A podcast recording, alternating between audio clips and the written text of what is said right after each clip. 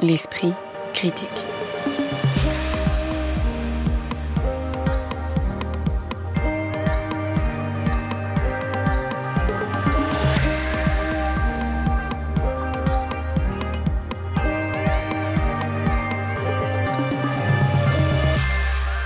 Mediapart. L'esprit critique de ce jour s'intéresse à trois films qui nous proposent de décaler le regard en pointant la caméra sur ce qui reste souvent hors champ ou en imprimant un écart avec les événements dont ils s'emparent. Le premier, Priscilla de Sofia Coppola, cherche à détourner le biopic de la star Elvis Presley pour braquer les projecteurs sur sa compagne. Le second, La zone d'intérêt de Jonathan Glazer, laisse Auschwitz en contre-champ sonore pour se focaliser sur la vie de famille du chef du camp d'extermination. Et le dernier, May December de Tom Haynes, se situe 20 ans après un scandale, lorsqu'une actrice hollywoodienne part à la rencontre des protagonistes dans le but d'en faire une fiction. On en discute avec Alice Leroy, qui écrit pour les cahiers du cinéma, Occitane Lacurie, membre du comité de rédaction de la revue de cinéma Débordement, et Raphaël Neuillard, qui écrit au cahier du cinéma et aussi pour études. Bonjour à tous les trois. Bonjour. Bonjour. La zone d'intérêt est le film qui fait débat en ce moment et remplit les salles dans une période relativement morose en la matière après un retour progressif des spectateurs pendant l'année 2023. Le réalisateur britannique Jonathan Glazer, auteur notamment d'Under the Skin, adapte librement un ouvrage éponyme du romancier Martin Amis. Le film, qui a reçu le grand prix du jury au dernier festival de Cannes, se situe à Auschwitz, mais non pas à l'intérieur du camp d'extermination, mais à proximité immédiate dans un pavillon avec jardin et piscine et dans la vie bien réglée du commandant du camp, Rudolf Heuss, incarné par Christian Friedel, et sa femme jouée à l'écran par Sandra Hüller. Allégorie puissante ou esthétisation problématique, la réception du film a été fracturée, comme souvent hein, lorsqu'il s'agit de faire un film au sujet d'Auschwitz. Qu'avez-vous pensé alors de ce choix de faire du camp d'Auschwitz un pur hors-champ? Est-ce que c'est un moyen adéquat pour déjouer l'irreprésentable de la Shoah, tout en rendant quand même l'horreur absolue euh, présente, euh, Alice Leroy? Alors, peut-être euh, commencer par dire qu'effectivement, euh, on, pouvait attendre un tout autre film euh, du, fait que Laser adapte le roman de Martin Amis. Et en fait, je pense qu'il a, s'il a conservé du, livre à peu près que son titre, c'est sans doute parce qu'il se trouve confronté à ce problème qui n'est pas nouveau, qui est celui de comment est-ce qu'on filme la Shoah.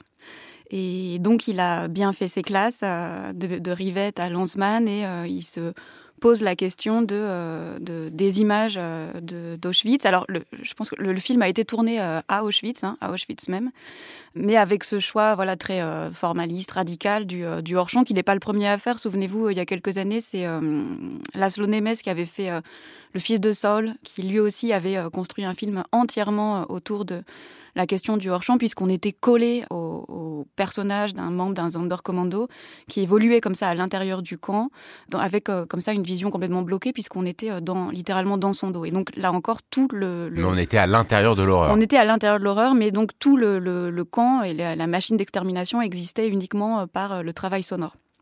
Et ici, il y a aussi quelque chose de cet ordre-là, puisque euh, finalement, il y a le mur d'enceinte du camp qui délimite aussi la bordure du jardin de la famille Hoss et au-delà duquel se déroule cette entreprise industrielle d'extermination. Et au fond, alors ce que je trouve intéressant, c'est que le film euh, a suscité euh, une réception très contrastée, à la fois quelque chose de très critique, d'ailleurs plus, on en reparlera peut-être du côté de la critique française, qui lui reproche un peu ce choix un peu scolaire ou presque un choix de la facilité du hors-champ pour éviter de se coltiner la, question de la représentation d'Auschwitz. Donc finalement, on lui reproche de, transformer euh, Auschwitz en une sorte d'installation d'art contemporain. Quoi. Et de l'autre côté, ceux qui s'enthousiasment, euh, au contraire, euh, bah, félicitent l'idée de génie de cette espèce de dissonance cognitive entre ce qu'on voit, cette espèce de, de, vie pavillonnaire comme ça, petite bourgeoise, et, et, et ce qu'on entend, c'est-à-dire euh, tout le son euh, indus noise de, de, l'extermination et qui crée comme ça une sorte d'allégorie en fait. Hein. Oui, parce qu'il faut bien dire hein, qu'il y a euh, le, le, ronflement des fours crématoires, l'aboiement des chiens, il y a même la détonation des armes, les hurlements des prisonniers. On est dans un hors-champ visuel qui n'est pas un hors-champ sonore. Ah oui, c'est Johnny Byrne qui a fait tout cet habillage sonore avec aussi, je crois que vous le soulignez, la compositrice Mika Levy qui faisait déjà la musique de Under the Skin. Et je trouve que moi, sur le son, il y a un travail qui est extraordinaire qui est vraiment. Euh, il y a un deuxième film dans le film qui est, euh, ce film sonore. après, on peut débattre de ce que ça raconte et de ce que ça produit. Moi, pour moi, le film est très puissant à l'endroit du, miroir qu'il nous tend au présent. Moi, j'avais le sentiment de voir, de voir une allégorie du présent, c'est-à-dire de ce qu'il en coûte de vivre dans ce confort pavillonnaire petit bourgeois et à quel prix en fait ces gens sont prêts à euh, profiter de, ce confort matériel bah, euh, au, prix d'un massacre qui se déroule juste au-delà euh, du mur. Et je trouve que dans le contexte actuel de la sortie du film, c'est quelque chose de très troublant. Alors justement sur ce terme allégorie, on peut aussi se dire qu'on ne fait pas d'Auschwitz une allégorie, mais on voit bien qu'il y a quand même cette démarche-là dans le film de Glaser. Vous, euh, sur ces mêmes questions que Citane Lacurie, est-ce que vous avez basculé d'un côté ou de l'autre, ou est-ce que vous avez tenu ensemble les deux positions dans lesquelles ont été reçus le film? Oui, moi j'ai l'impression que euh, ce film, en France, effectivement, on a eu euh, tendance à avoir passé beaucoup ce petit slogan, un film banal sur la banalité du mal, euh, quelque chose d'assez consensuel autour de l'idée que, bon, bah voilà, euh, ce confort pavillonnaire, c'est voilà le lieu, le site de l'horreur réelle, de, l'origine de l'horreur qui se déroule au-delà du mur, etc. Moi, ce qui m'intéresse pour ce film-là en particulier, dans sa réception française, c'est l'idée que la controverse est venue peut-être un peu après, un peu en décalé dans sa réception même, puisque il a fait l'objet euh, d'une série d'annulations de séances, là récemment, puisqu'il devait être montré justement euh, par un collectif juif décolonial qui s'appelle Tzedek, qui a euh, essuyé une série d'annulations d'autres événements, etc. Mais là en particulier autour de l'idée de montrer ce film. Et c'est comme si ce film, comme disait Alice, porter en lui le risque de tendre un miroir, a fortiori une fois montré par euh, des juifs eux-mêmes qui euh, critiquent euh, ce qu'accomplit Israël. Et qui sont pris entre eux-mêmes des deux collectifs de juifs décoloniaux, mais on va pas rentrer voilà, dans on va pas rentrer dans, dans, les détails, mais ce que je veux dire, c'est qu'en tout cas, la crainte que la métaphore du film devienne la métaphore du génocide auquel nous assistons en ce moment, eh bien, a suscité en fait, a rempli ce film d'une nouvelle signification et euh, d'un nouvel intérêt, je trouve, qui d'un coup l'a repolitisé là où effectivement, au début, tout le monde avait une, réception peut-être un peu tiède de cette euh, idée de la banalité du mal, somme toute assez euh, assez connu, reconnu, euh, balisé, euh, théorisé, etc. Avec euh, cette idée qu'il y a un hors-champ aveuglant avec ces, ces, ces, lumières crues qui tombent des fenêtres, cette lumière crue qu'on retrouve ensuite dans la dernière séquence du film quand on a ces vitrines remplies de reliques du coup des anciens détenus du camp qui sont elles-mêmes éclairées par cet éclairage. Alors pas trop vite, on va y arriver à ça parce que c'est quand même une rupture assez quand même une Rupture, on y reviendra, mais en tout cas l'idée que le, le hors-champ en fait c'est d'un coup rempli par la réception du film et par euh, ce qu'il aurait pu être euh, montré par Tzedek. Raphaël Neuillard, euh, et aussi peut-être sur le fait que le hors-champ, il n'est pas total puisqu'on voit bah, la fumée euh, du crématorium, on voit les barbelés euh, juste à proximité du jardin, on voit euh, des fois des prisonniers dans, dans, ces fameuses tenues rayées arriver pour s'occuper justement du jardin du commandement, c'est-à-dire que c'est pas non plus un, un hors-champ total, alors bien sûr sonore mais pas visuel non plus. Oui, ce qui est intéressant, c'est qu'évidemment, on part de, de cette sorte d'interdit euh, qu'a posé un peu Lanzmann sur la question de la représentation, et très vite, on arrive à cette idée qu'au fond, Auschwitz deviendrait le point de comparaison euh, du contemporain. Il y a quand même un saut. Euh, euh, alors peut-être que le film est paradoxal à cet endroit-là, c'est-à-dire que le réalisateur revendique aussi bah, de se placer, disons, au regard du présent et de dire bon bah voilà finalement est-ce qu'on n'est pas dans une situation un peu équivalente, etc. Mais il y a quand même une distinction à faire entre être témoin d'un événement, d'un génocide, être contemporain d'un génocide et être agent d'un génocide. Euh, et là, ce qu'on voit, c'est quand même un agent d'un génocide. C'est pas simplement un type qui vit à côté d'un génocide. Donc, euh, effectivement, bon, le film nous questionne euh, au présent, et c'est en cela qu'il a une. Un film qui est sorti bien avant la guerre à Gaza, bien avant tout ça aussi. oui, qui a été montré à Cannes bien avant. Donc, effectivement, bon, il y a un effet de, de miroir, mais cela dit, il y a quand même aussi des, des, écarts à, à, à, mesurer entre tout ça. Alors, le, le film sur la question du hors-champ me semble alors c'est presque là où j'ai, pour ma part, une certaine limite, c'est-à-dire qu'à un certain moment, j'ai l'impression de, ce qu'on a appelé euh, l'elevated horror, c'est-à-dire l'horreur un peu, disons, à concept, on pourrait dire, et ces films qui abordent l'horreur de manière, euh, disons, plus intelligente que le pur gore. Et il y a des manières de, faire infiltrer justement la, matérialité du crime dans ce, ce, cocon qui me semble presque trop trop futé, trop trop un peu tape à l'œil. Par exemple, il y a un moment où il y a une réunion des os dans leur jardin et puis comme une sorte de, de crénelage comme ça sur au-dessus d'un bâtiment, il y a la fumée d'un train qui arrive et on comprend bien ce qui se passe. Mais la fumée est vraiment une sorte de liseré qui se pose au-dessus du bâtiment pas du tout de manière réaliste. Et là, on se dit, bon, il y a, un peu quelque chose de presque, voilà, trop malin là-dedans. De la même manière, à un moment, Os, euh, la nuit, se rend dans son jardin et il y a une piscine au milieu de son jardin et il éteint la, la douche, qui, enfin, il y a une sorte de, de pommeau de douche qui goûte. Bon, évidemment, à Auschwitz, on comprend tout de suite que la douche renvoie à autre chose.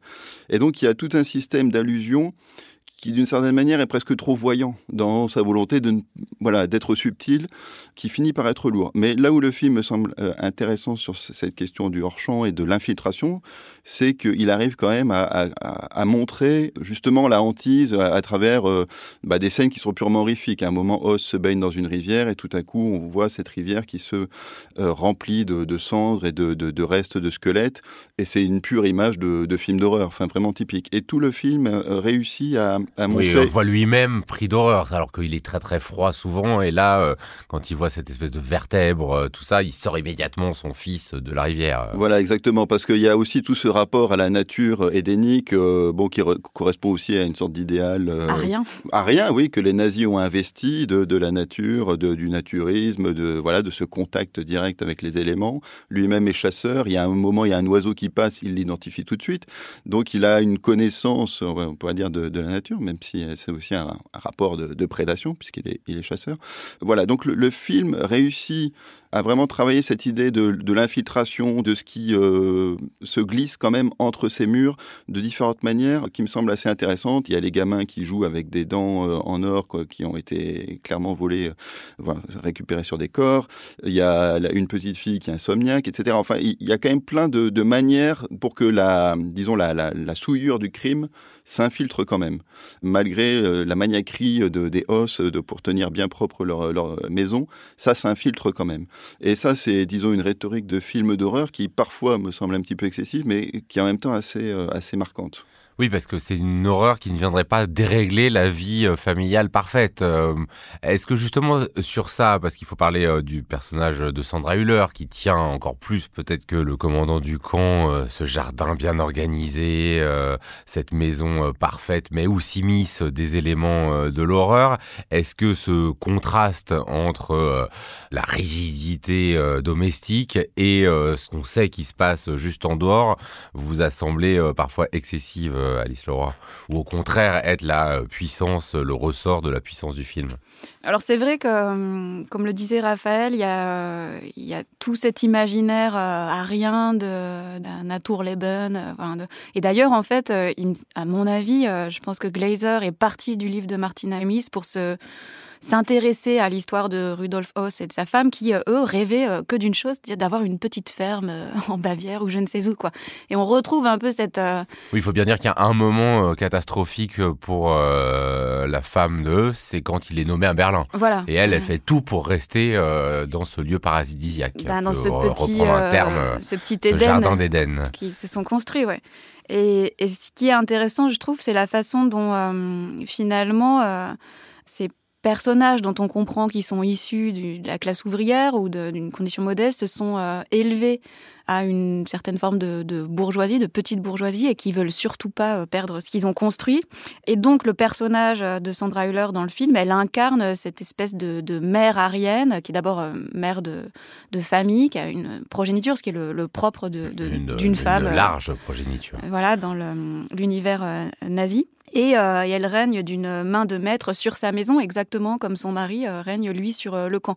Et on peut dire d'une certaine manière, tous les deux sont des managers. Et c'est moi, c'est en cela aussi que je trouve que le, le film amorce une réflexion sur. Euh, bah, D'ailleurs, c'est sur les, le, ce que l'historien Joan Chapoutot raconte, c'est-à-dire comment le, le, nazisme est la matrice d'une forme d'ultralibéralisme avec son, toute sa dimension managériale, etc. Et il y a une, une manière de régenter l'espace domestique, exactement comme on le ferait pour un, un camp avec une espèce de figure tyrannique. D'ailleurs, je crois qu'il faut souligner quand même le courage de euh, Sandra Hüller de se prêter à ce jeu parce qu'elle est un personnage euh, haïssable à, tout point de vue.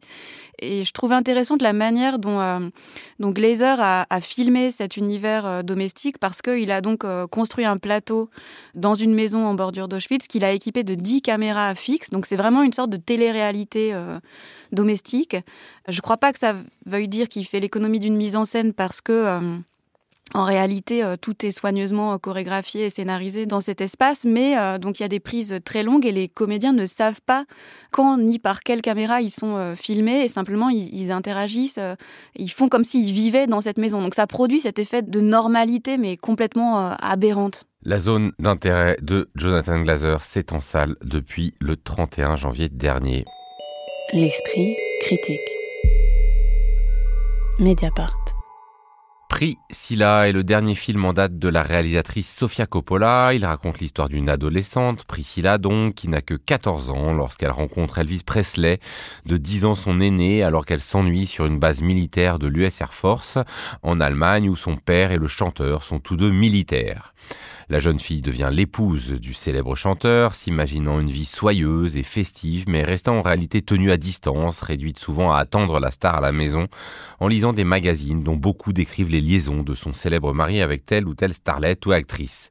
Alors en décalant le genre du biopic, non pas sur la star, mais sur la femme d'eux, le film réussit-il, Occitane Lacurie, à donner à Priscilla une véritable existence ou existe-t-il finalement un hiatus entre le fait de mettre la focale sur la femme d'Elvis tout en montrant à quel point elle reste dominée notamment du fait de son âge et euh, de son statut euh, qui n'est pas d'être une star? Hmm.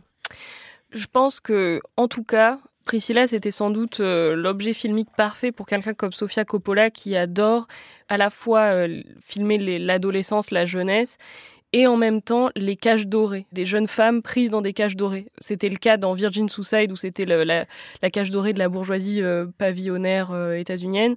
C'était la, la, cage dorée royale de Marie-Antoinette et d'une certaine manière de Bling Ring, même si c'est un peu différent, mais c'était quand même une forme de, de d'emprisonnement par les représentations du consumérisme, etc., euh, qui, qui avait lieu.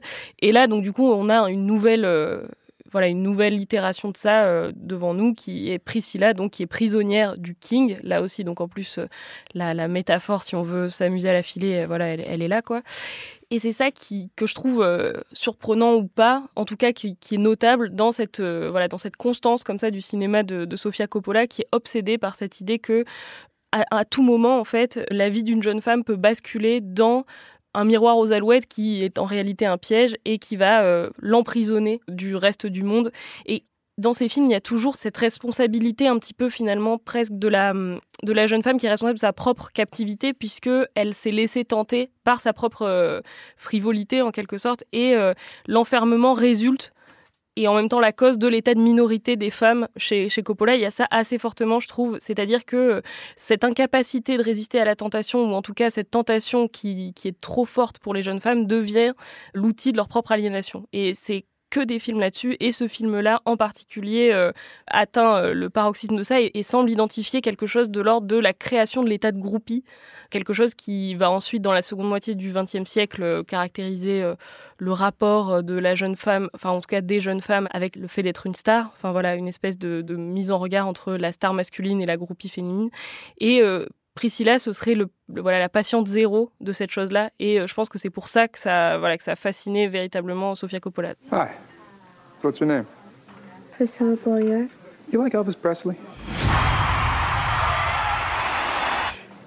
Of course. Who doesn't? What are the kids listening to these days? Bobby Darin, Fabian, and you. Just what is the intent here, Mr. Presley? You got women throwing themselves at you. Why my daughter? Well, sir, I happen to be very fond of your daughter. She's much more mature than her age. 21! 22. That's 22. 22. You don't have to worry about her.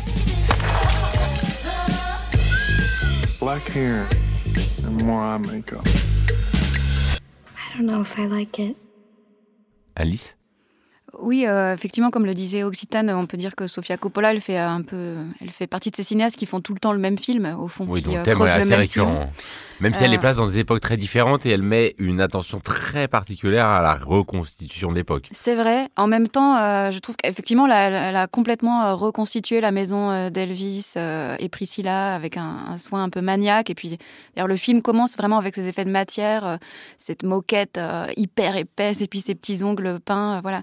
Donc, a, il y a tout ça qui est d'ailleurs assez euh, intéressant, mais. euh, il y a quand même toujours euh, d'abord ces couleurs pastel et puis hum, ce spleen un peu pop mélancolique, pop dépressif qui, est présent dans tous ces films et qui s'incarne par une bande son qui est une sorte de florilège musical qu'on peut apprécier ou pas. Moi, je suis pas très Sofia Coppola et, euh, et j'avoue que ça m'intéresse pas du tout. Et il me semble que là, le- l'enjeu du film, euh, c'était euh, la question de se, se devenir poupée en fait. Comment est-ce qu'on fabrique une poupée? Parce que Priscilla, c'est une petite poupée euh, qu'on modèle, qu'on habille, qu'on maquille, qu'on voilà, qu'on façonne. Oui, il y a une scène assez incroyable de shopping où elle est totalement la chose non seulement du King, mais de tous de ses toute amis. sa bande en fait. hein. Elle est, et puis elle est l'objet d'une transaction entre son père et, et Elvis. Enfin tout, voilà, c'est vraiment c'est un objet. Et on pouvait espérer que euh, cette poupée, en plus on, a, on en a vu beaucoup des poupées cette année, en, des Barbie, etc. On pouvait espérer que euh, peut-être elle, euh, elle craquelle un peu le vernis pour faire émerger la question de la, la nature de cette relation, qui est une relation troublante, hein, parce que on va peut-être y revenir, mais Elvis n'est pas dépeint en, vieux patriarche oppresseur. Il est, il est totalement impuissant, il est assommé de médocs. Enfin, donc c'est, mais, mais la nature de cette relation finalement restera euh, Raphaël Noyard sur euh, quand même aussi ce choix de laisser euh, de côté dans un biopic euh, malgré tout sur alors c'est Priscilla mais c'est Priscilla Presley tout ce qui est euh, il y, a, a aucun concert qu'on ne voit pas on voit pas les tournages de films on est euh, sur l'intime. Oui, alors effectivement, ce qui est assez intéressant euh, à, à cet égard, c'est qu'on pourrait avoir le sentiment euh, d'accéder à la vie privée euh, de, aussi du coup du, du King, mais ce qui est, disons, l'angle du film, c'est de montrer quelqu'un, euh, on pourrait dire qui est privé de vie plutôt, c'est-à-dire que c'est toute la vie de Priscilla et à cet endroit-là dans Graceland. Et donc ça change effectivement la perspective puisqu'il ne s'agit pas seulement de voir un Elvis euh, intime à travers les yeux de sa femme, mais il s'agit de, de voir ce qui constitue l'intégralité du monde de cette jeune fille. Effectivement, on retrouve, euh, disons, cette euh, esthétique habituelle de, de, Sofia Coppola avec euh, des contre-jours, quelque chose d'assez étouffé. D'ailleurs, le premier plan est très beau à cet égard puisqu'il y a les, doigts de pied qui sont peints, mais en même temps, on sent bien que cette moquette, c'est aussi presque quelque chose qui étouffe, enfin qui engloutit le corps de, la jeune fille. Donc il y a à la fois le confort et puis la suffocation de, la subjectivité. Donc le, le film montre un certain nombre de, de choses intéressantes, moi, la chose qui m'a paru un peu curieuse, c'est son rapport justement aux chansons. Occitane parlait des, des groupies, c'est-à-dire au fond, quel est le l'imaginaire que véhiculent euh, toutes ces chansons des années 50, notamment chantées par Elvis, mais par d'autres. Le film s'ouvre par euh, Vénus de Frankie Avalon. Alors, je vous recommande d'aller voir le clip, c'est absolument sidérant. Donc, on a Frankie Avalon, qui est donc euh, voilà un, petit minet, qui chante avec en arrière-plan la- une sorte de maison de banlieue un peu reconstruite comme ça. Et puis, il y a trois femmes qui attendent. Il y en a une dans la cuisine, une sur un- une chaise de jardin. Et il dit, bon, bah, Vénus, apporte-moi une, une jeune fille. Voilà, donc il y a une sorte de, mythification euh, du patriarcat, disons, à travers cette figure de Vénus. Et le, film s'ouvre là-dessus. La première fois qu'on voit Priscilla, elle est dans, un, dans une sorte de diner euh, sur la base militaire. Et il y a un travelling avant. Il se trouve que c'est le point de vue d'un pote d'Elvis qui n'est pas tout à fait Elvis, enfin, qui n'est pas Vénus, mais qui est une sorte de rabatteur, au fond. Et du coup, c'est assez étrange parce que est-ce que c'est disons, une sorte de point de vue euh, patriarcal sur cette jeune fille qui la voit comme une sorte de proie, ou est-ce que c'est la manière dont elle-même se perçoit en tant que jeune fille potentiellement séduisante, etc., etc. Et le film ne me semble pas avoir un, énorme euh, rapport critique à toute cette, euh, disons, culture populaire véhiculée par les, les chansons, et encore une fois, notamment par les chansons d'Elvis. À la fin, c'est presque une aberration complète de faire entendre, alors certes pour une fois c'est la voix d'une femme, mais de faire entendre euh, je t'aimerai toujours Mm. au moment où enfin elle quitte Elle une, se libère, une ouais. situation d'emprise. Enfin c'est un, un contresens absolument euh, sidérant. alors que par ailleurs, ça aurait peut-être pu être intéressant de faire entendre Unchained Melodies de d'Elvis, qui euh, se met en scène comme quelqu'un qui est justement prisonnier d'une relation. Voilà, donc il y avait tout un travail à faire de déconstruction un peu de, de, de, Mais- de- mais de c'était- l'imaginaire romantique qui n'a pas du tout été fait euh, au niveau de la, de la musique. Mhm. Ouais, c'est peut-être vrai qu'il y a, enfin, on- l'objet échappe un peu parce que vous disiez bien qu'il y a ce côté, toujours les, le côté pastel, un peu pop neurasthénique. Il y a donc forcément la question de la relation d'emprise. Mais comme on assiste effectivement à un El- un Elvis assez impuissant, euh, qu'on peut toujours euh, trop sous drogue pour faire quoi que ce soit, il, il fait pas non plus figure de grand prédateur comme on, on en a eu au, cinéma. Est-ce que ce côté un peu tenu du film en fait, un tenu dans tous les sens du terme. Est-ce que pour, vous ça peut aussi lié du fait qu'il est fondé sur les mémoires précisément de Priscilla Presley? Qui euh, Qui contrôle, qui est productrice du, du film, film. et qui fait que bah, elle veut à la fois donner sa version mais euh, tout en euh, respectant une, une version qui est dans, dans le domaine public et que donc là il y a un peu un, quelque chose d'indécidé. Bah, c'est ça, c'est la question qu'on peut pas s'empêcher de se poser tout le long, parce que même si il y a cette fin en forme d'happy ending, effectivement extrêmement trouble, comme tu disais, Raphaël, on peut pas s'empêcher de, de de voir tout le manque, toute cette vie qui a disparu euh, de la surface de la Terre, qui a été engloutie par euh, Graceland, et euh, par cette, cette parodie. Donc de- Graceland hein, qui est pour euh, les rares qui ne le sauraient pas la demeure du King. voilà, Qu'on voit là avant d'ailleurs la reconstitution qu'on peut voir aujourd'hui, parce qu'elle a été refaite depuis. Bah voilà, donc qui a été donc euh, englouti par cette par cette maison de poupée et je suis complètement d'accord avec cette métaphore là. Mais euh, ce qui moi là où je serais un peu en désaccord avec toi Raphaël, c'est que quand même malgré tout, j'ai l'impression que justement cet espace de Graceland, il est là pour critiquer euh, ce fantasme pavillonnaire de la vie euh, patriarcale euh, tel que véhiculé par l'imaginaire romantique de l'époque.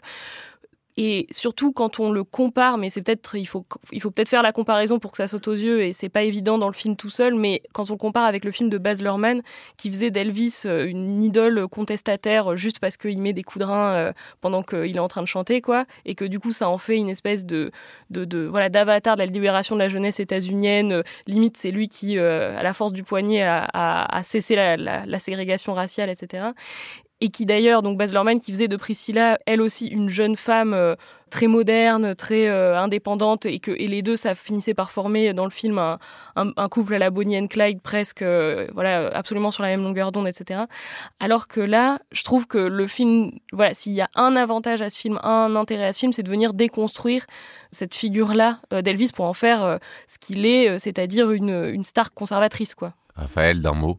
Oui, effectivement, c'est intéressant parce que euh, Elvis, euh, c'est euh, l'hypersexualisation, c'est le coup de rein, c'est tellement, il est tellement érotique qu'il faut le cadrer au-dessus du bassin. Et là, euh, bah, on, on en a un aperçu assez différent. Et du coup, ça décale euh, le lieu de l'abus, disons, ou en tout cas là où on placerait l'abus, c'est-à-dire dans euh, les relations sexuelles.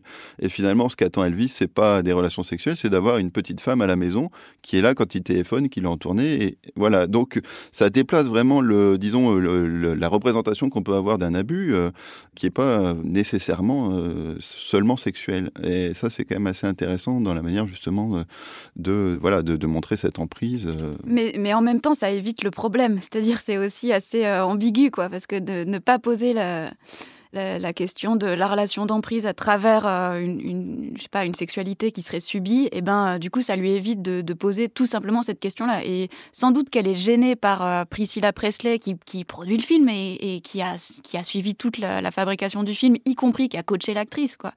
Donc euh, sans doute qu'elle est coincée par euh, cette loyauté qu'elle a envers elle, mais en même temps, euh, je trouve qu'elle, en 2023, faire un film sur une relation d'emprise comme celle-ci, avec cette différence d'âge-là, en essayant de montrer Elvis finalement comme un petit garçon qui sait pas bien ce qu'il fait et qui lui-même est sous l'emprise de son euh, impresario, bah, je trouve que c'est quand même éviter le- les, les enjeux qui sont quand même très directement euh, là, quoi. Enfin, je veux dire, on voit ce film aujourd'hui en salle. euh, Il y a Judith Godrèche qui porte plainte contre Benoît Jacot. euh, et donc on peut pas, euh, on, on- on- enfin, on peut pas ne pas euh, souligner le, le manque de courage euh, politique du film quand même. Priscilla, signée Sofia Coppola, c'est sorti en début d'année. L'esprit critique. Mediapart. May December est une expression qui dessine en anglais une relation où les deux partenaires ont une grande différence d'âge. C'est aussi le titre du nouveau film de Todd Haynes qui aborde précisément une situation de ce type en mettant de nouveau en scène son actrice fétiche Julianne Moore.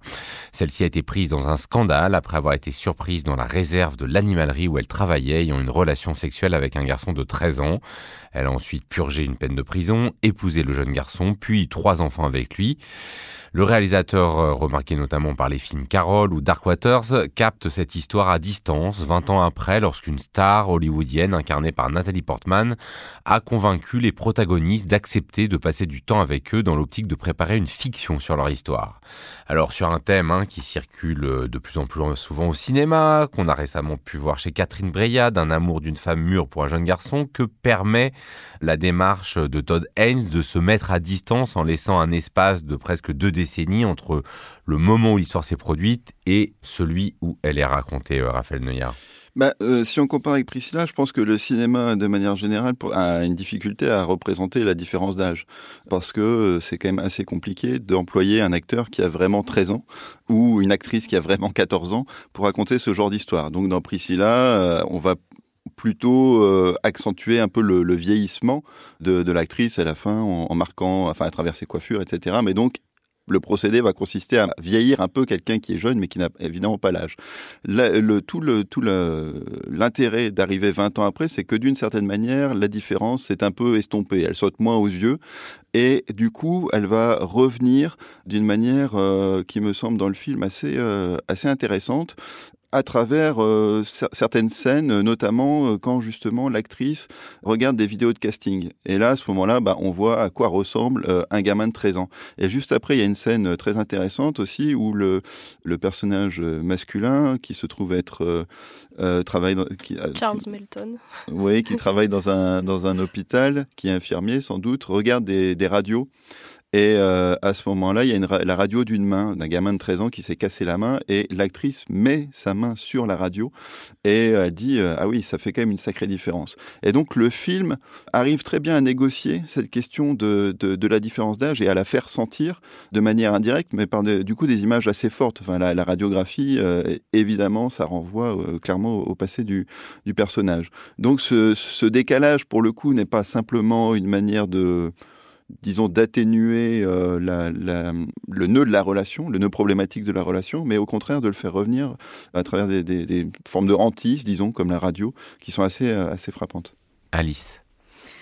Oui, alors il y a une chose en fait qui est, qui est troublante. Enfin, moi, je, trouve le film euh, assez passionnant dans sa construction et l'espèce de vertige dans lequel il nous fait basculer parce qu'il y a une mise en abîme successive de, du film qui euh, effectivement euh, donc d'abord se fonde sur des faits réels hein, puisque euh, le, le, personnage de, de, Gracie a vraiment existe enfin, existe vraiment. Elle s'appelle Mary Kay Le Tourneau. Et l'histoire se passait à, Seattle mais elle, elle concerne exactement oui, là, là c'est déplacé en, tout cas géographiquement. Ouais ce qui est intéressant aussi peut-être on y reviendra. Et dans le film de Todd Haynes et eh ben Gracie accueille dans la première scène chez elle une, une actrice qui vient pour l'observer hein, pour s'imprégner de son existence parce qu'elle va euh, l'interpréter dans une fiction. Uh, how, how do you choose your roles? Hmm. I want to find a character that's difficult to understand. Why are they like this? Were they born or were they made? I thought you were taller. You look, you look taller on television, but we're basically the same size. Thank you for doing this. Well, I want you to tell the story right, don't I? They're sweet, aren't they? We've been together for almost 24 years now. It's hard to trust that you're going to represent things as they were. What would make a 36 year old woman have an affair with a seventh grader? Why would you want to play someone who you think is a bad person? It's the, it's the moral gray areas that are interesting, right? He's getting on my last nerve. He's just everywhere I look. Why can't we talk about it? If we're really as in love as we say we are? Insecure people are very dangerous, aren't they?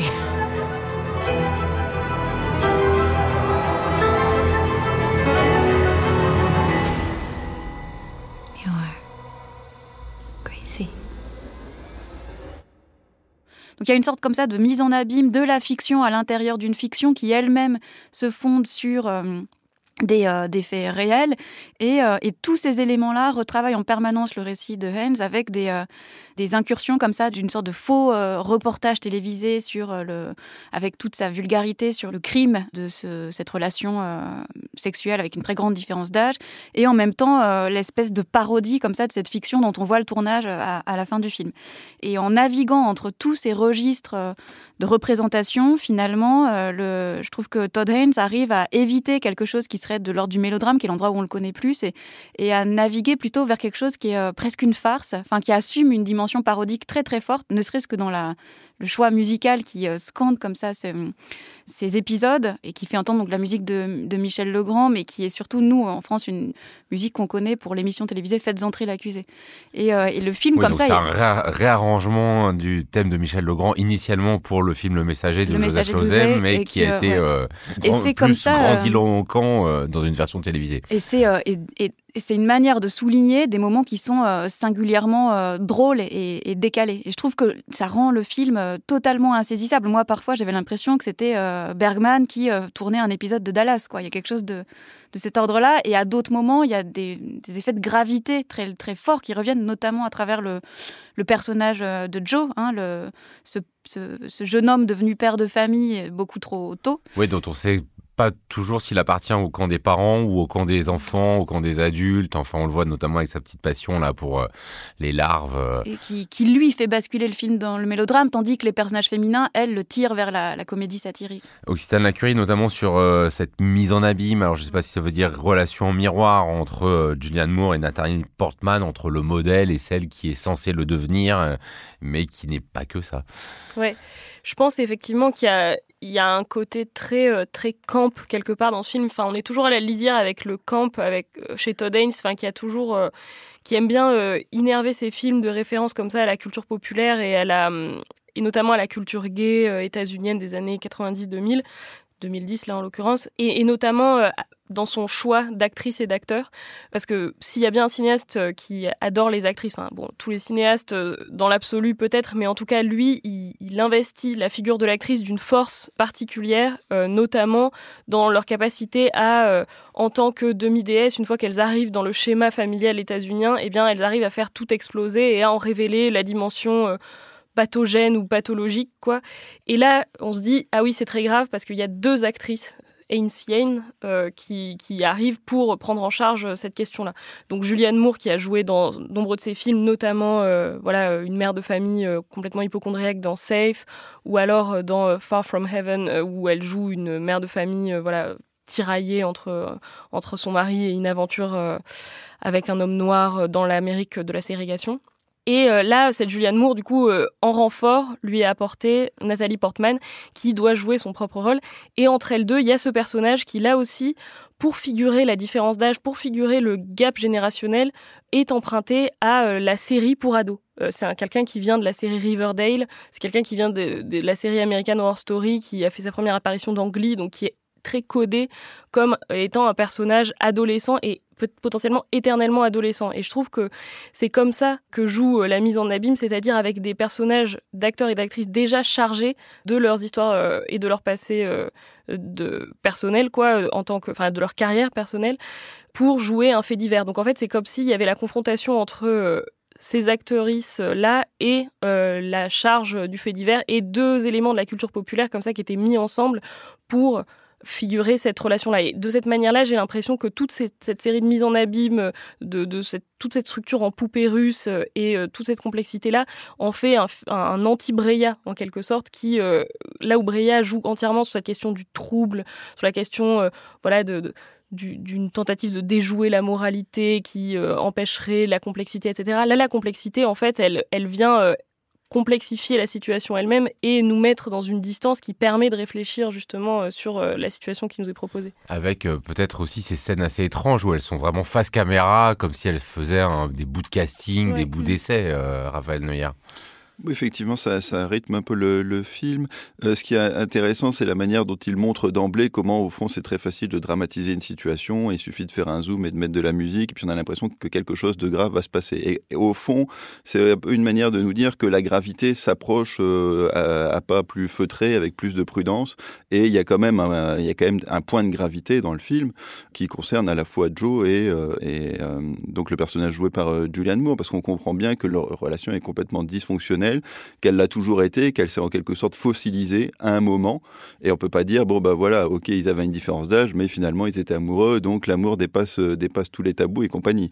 Le film est quand même assez net sur le, sur le fait qu'au fond, cette relation n'a jamais été l'objet d'une discussion et que d'un côté il y avait. Ouais, alors je fais une précision, il est difficile de pas prendre la passion euh, de Joe pour euh, faire éclore euh, des larves en papillon comme une métaphore de son impossibilité lui-même de, de s'échapper du vivarium. Absolument, oui, mais du, du, coup il y a la fausse maturité de l'enfant qui euh, qui s'est collée à la, à la, vraie immaturité de l'adulte et ce, ce couple brinque-ballant est toujours resté dans le même état. Et c'est pas parce qu'ils sont ensemble depuis 20 ans que c'est la preuve que l'amour fonctionne. Au contraire, c'est la preuve que le dysfonctionnement euh, se perpétue.